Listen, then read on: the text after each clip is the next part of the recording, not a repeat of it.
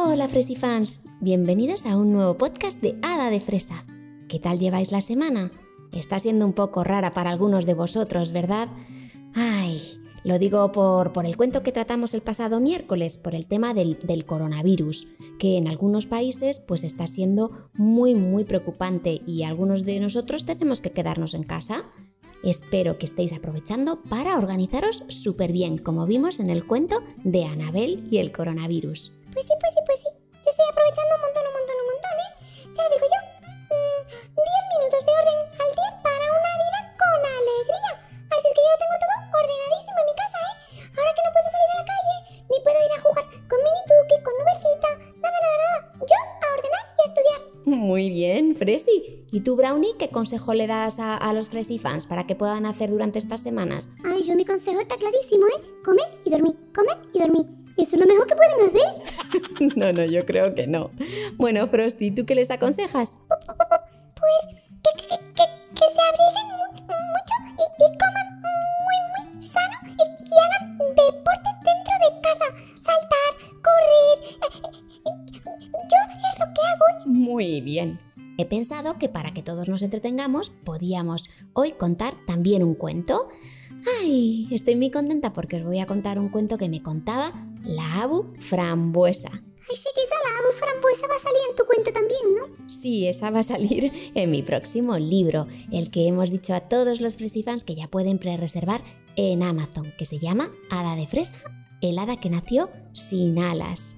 Y es un cuento de verdad en papel para que todos lo podáis leer en casa. Y la historia os va a enamorar. Como creo que os va a enamorar nuestro cuento de hoy. Se titula La gota clara. Y la historia empieza así. Érase una vez una gotita de agua que se llamaba Clara. Vivía en una nube junto con miles de gotitas amigas que, apretujadas, esperaban el momento de caer y descubrir el mundo. El agua que hay en la tierra puede tener varias formas. Nieve, lluvia, mares, ríos, lagos. Las partículas de agua cambian su estado. Pueden estar en estado gaseoso, como las nubes o el vapor, estado líquido, como los ríos, los lagos o el agua que bebemos, o también en estado sólido cuando hace mucho frío, como la nieve y el hielo. Y en estos tres estados viajan por todo el planeta, viviendo preciosas aventuras allá por donde van. Nuestra gota clara cayó un día de lluvia sobre un precioso bosque de Cantabria, en una bonita zona de montaña al norte de España. Concretamente, cayó sobre el pico de un malhumorado cuervo que rápidamente se la sacudió.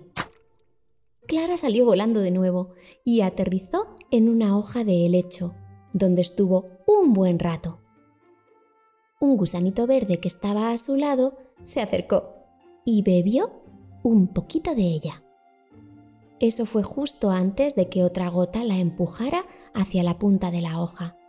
Se agarró con todas sus fuerzas, pero... Al final cayó a un riachuelo que había bajo el helecho.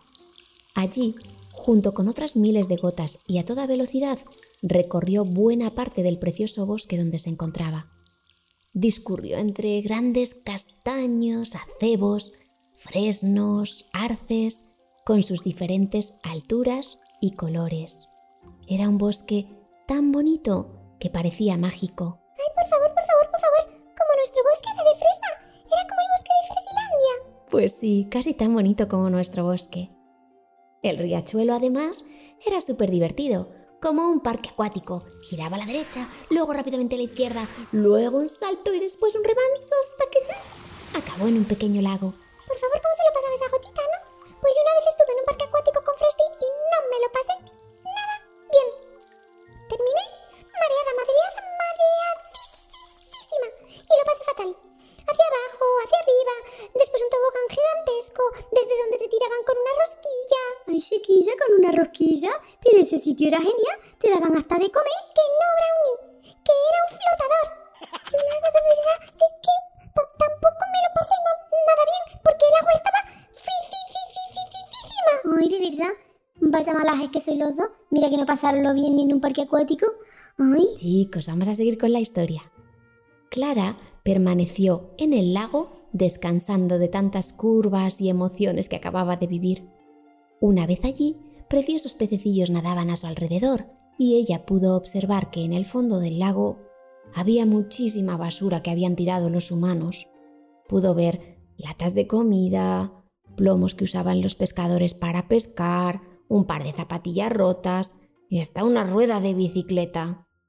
Entretanto, se dio cuenta de que estaba dando vueltas en espiral alrededor del lago. Las vueltas se hacían cada vez más más pequeñas, hasta que ¡zas! se coló por un agujerito que había en el fondo. De repente, todas las gotas que había junto a ella se separaron y comenzaron a caer por un sitio muy oscuro. A pesar de la falta de luz y de la velocidad a la que caía, pudo ver unas formaciones muy extrañas. Eran estalactitas y estalagmitas de formas y colores impresionantes. ¿Que pudo ver que... ¿Esta qué?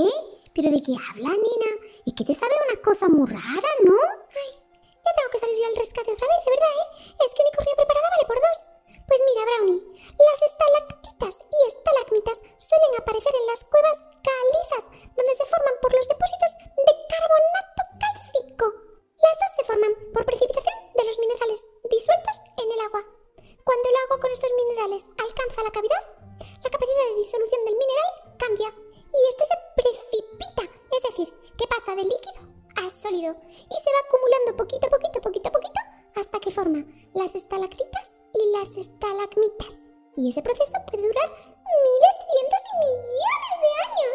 Fresi, pues sí que sabes, ¿eh? Si teniéndote a ti, ¿quién necesita la Wikipedia? Ni a Siri, ni a Alexa, ni nada.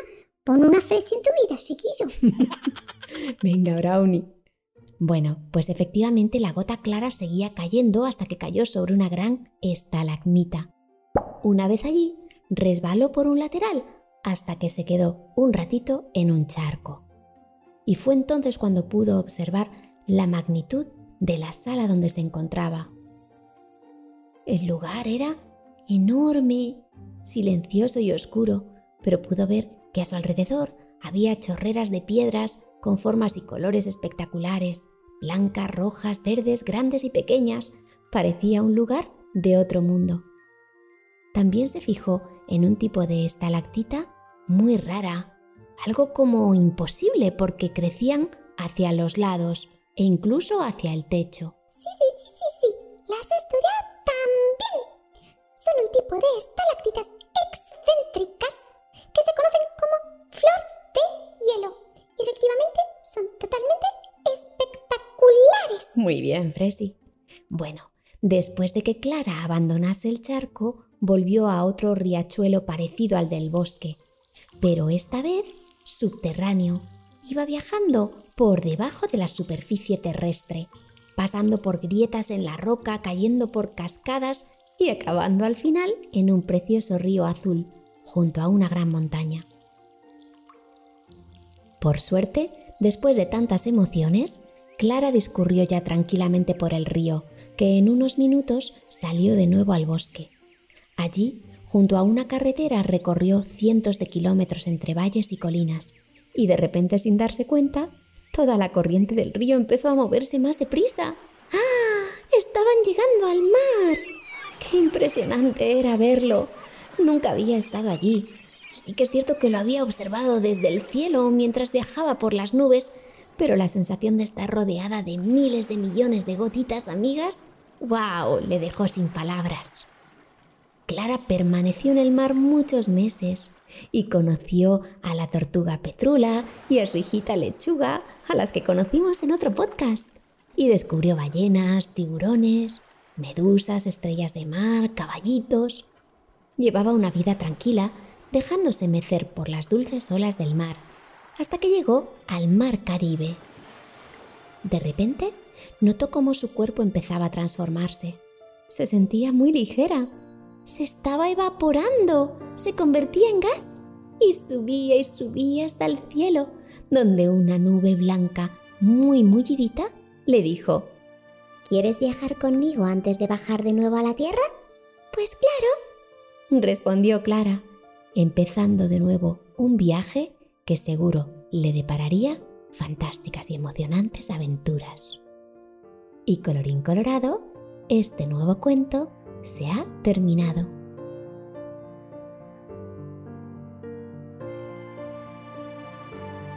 chiquilla, y lo que me gustan a mí tus cuentecillos. Oye, me ha encantado a mí la parte esa de la cueva, ¿eh? Yo quiero ir a una cueva. Y en las cuevas tienen así como heladerías, pastelerías, cosillas así para que no nos muramos de hambre. Pues no, Brownie, en las cuevas no hay nada de eso. Pero no se necesita. Llevaríamos un sándwich y podríamos ver, wow, todo lo bonitas que son. Cuando se pase este tema del coronavirus, os llevaré a los dos a una cueva que conozco súper chula. Ay, sí, sí, sí, Seguro que me gusta más que el parque acuático. Seguro que sí. Espero que a nuestros Fresi fans también les haya gustado muchísimo este cuento. Papás y mamás, ya sabéis que podéis suscribiros a este podcast para no perderos ninguno de los cuentos que subo cada miércoles y cada domingo. Y en Instagram podéis dejarme los nombres de vuestros peques si queréis que les mande saluditos e ideas para hacer cuentos. Me encantará escucharlas. Y además, hoy voy a mandar saluditos. ¿Estáis preparados? A ver si están aquí vuestros saludos. Un besito para Mika de Argentina que tiene 6 años, para Yanira que tiene 8 años, para Emma que tiene 7 años y vive en Cuenca y quiere que haga un cuento de Fresi, otro para Anabela que tiene 6 añitos y vive en Venezuela y le encanta el chocolate, otro para María que es mega mega fan de la de fresa y me escucha desde Ciudad de México, otro para Andrea Torres, para Martina Armoa de Buenos Aires, para Aisha que tiene 4 añitos y le encanta de fresa y hace muy poquito ha sido su cumple. ¡Felicidades Aisha! Otro besito para Andrea que tiene 6 años y para Manike que tiene un añito y viven en México. Y el último besito de hoy va para Cristiani Moreno, que me escucha desde Panamá. Y a todos los demás, nos escuchamos en el próximo podcast. ¡Mua!